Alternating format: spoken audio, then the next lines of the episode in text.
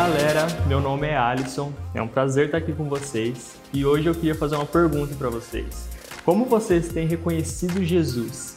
Em cima disso eu queria ler com vocês Marcos 6, que diz assim, Marcos 6, 1. Jesus saiu dali e foi para sua cidade, acompanhado dos seus discípulos. Quando chegou o sábado, começou a ensinar na sinagoga, e muitos dos que o ouviam ficavam admirados. De onde lhe vêm essas coisas? perguntavam eles. Que sabedoria é esta que lhe foi dada? E estes milagres que ele faz? Não é este o carpinteiro, filho de Maria, irmão de Tiago, José, Judas e Simão? Não estão aqui conosco as suas irmãs? E ficavam escandalizados por causa dele. Jesus lhes disse: Só em sua própria terra, entre seus parentes e em sua própria casa é que um profeta não tem honra. E não pôde fazer ali nenhum milagre, exceto impor as mãos sobre alguns doentes e curá-los, e ficou admirado com a incredulidade deles. Esse texto tem falado muito comigo nesses últimos dias, né?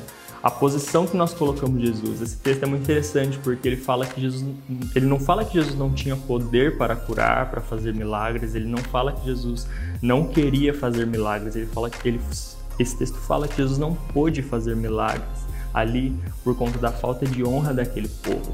Aquele povo tinha uma visão do Jesus carpinteiro, filho de Maria, né? Nazaré, onde Jesus habitou, né? Viveu com a sua família antes de começar seu ministério. Então Jesus foi ali ter um momento de volta para sua terra e encara esse pessoal, né? A Bíblia fala que ele ficou admirado pela incredulidade deles, e não pôde fazer ali nenhum milagre.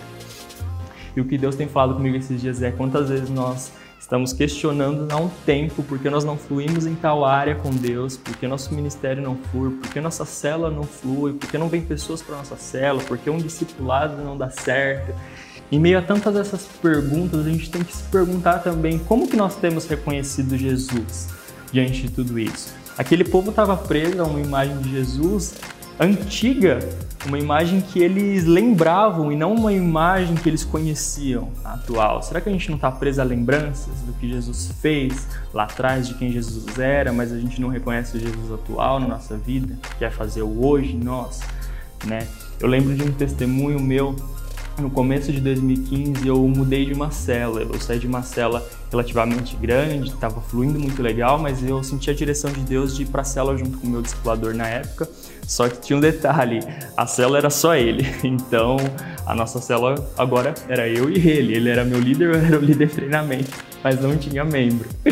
A gente passou alguns, algumas semanas só nós dois mesmo. A gente passou uma fase que a gente não tinha casa, a gente já fez cela em calçada é, mas aí até um certo momento onde o Espírito Santo me fez essa pergunta, nos fez essa pergunta, onde eu tô, né? É, eu, eu quero fazer algo nessa célula, eu não quero que fique só vocês dois, né? Por mais que a gente sempre fazia a célula independente se só estava nós dois, né?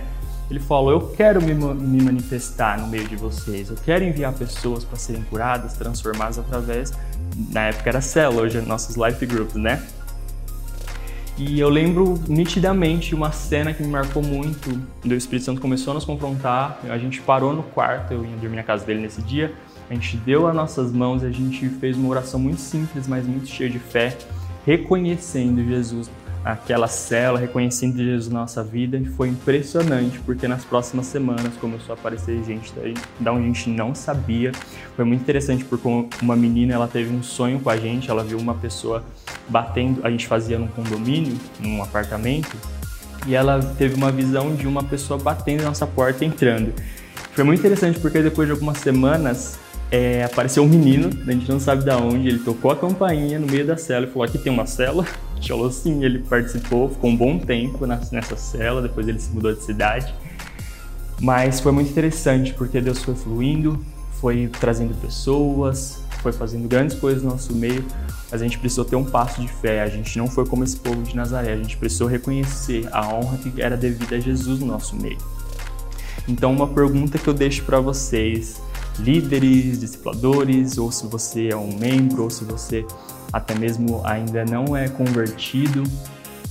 Se Jesus tirasse tudo que você tem hoje, se Jesus tirasse suas posições, os seus méritos, os status que você alcançou, você permaneceria com o mesmo nível de engajamento, o mesmo nível de compromisso, o mesmo nível de amor por Ele, o mesmo nível de honra, sabe? Deus tem me confrontado esses dias. Se, se você não liderasse uma célula, se você não discipulasse, você permaneceria com o mesmo compromisso com o reino, né? E que a gente fique com essa pergunta, essa reflexão, né? Como nós temos reconhecido Jesus? Porque a forma como aquele povo de Nazaré reconheceu Jesus determinou o que Jesus pôde fazer no meio deles. E é isso, pessoal. É, fiquem com Deus e vamos refletir nessas perguntas, amém?